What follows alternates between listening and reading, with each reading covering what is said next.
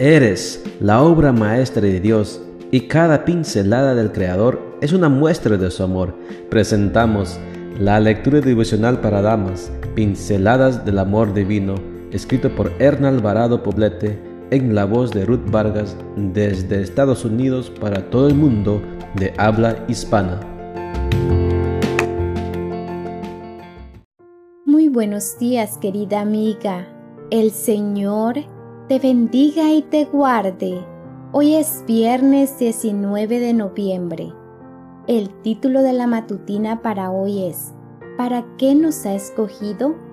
Nuestro versículo de memoria lo encontramos en Gálatas 5, 22 y 23 y nos dice, el fruto del Espíritu es amor, gozo, paz, paciencia, benignidad, bondad, fe, mansedumbre, templanza. Como decíamos ayer, Dios nos ha escogido para que llevemos fruto. La misión es clara.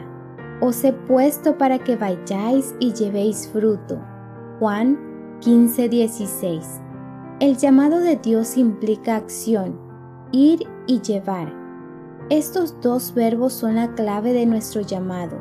No podemos estar ociosas, pues tenemos una misión bien definida que cumplir sin importar cuán sencillo o pequeña nos parezca, sin importar incluso que no nos sintamos preparadas para ella. Dios es quien nos prepara. ¿A dónde hemos de ir? En Marcos 16:15 vemos la respuesta. Id por todo el mundo y predicad el Evangelio a toda criatura. De eso se trata.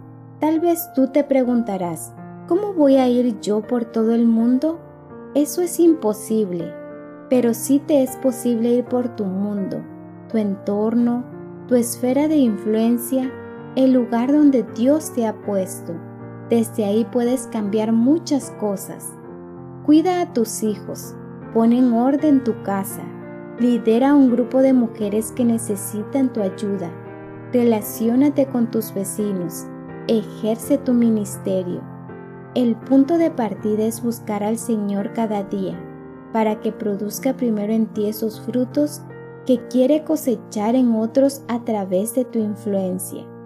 Pide al Señor que el Espíritu produzca en ti amor, alegría, paz, paciencia, amabilidad, bondad, fidelidad, humildad y dominio propio.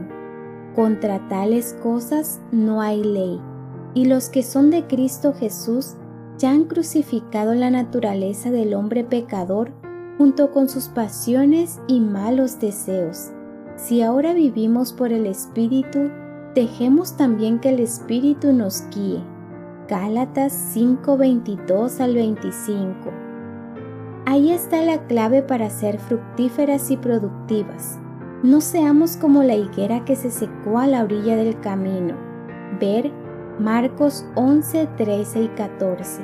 Es tiempo de dar frutos y la única manera efectiva de hacerlo es permaneciendo unidas a Cristo, la vid verdadera. Permanecer en Él hará que nuestro quehacer cotidiano y rutinario se transforme en algo trascendental para el bien de otros y para el nuestro propio.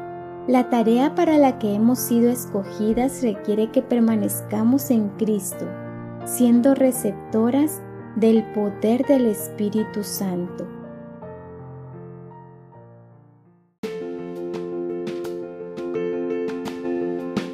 Les esperamos el día de mañana para seguir nutriéndonos espiritualmente. Bendecido día.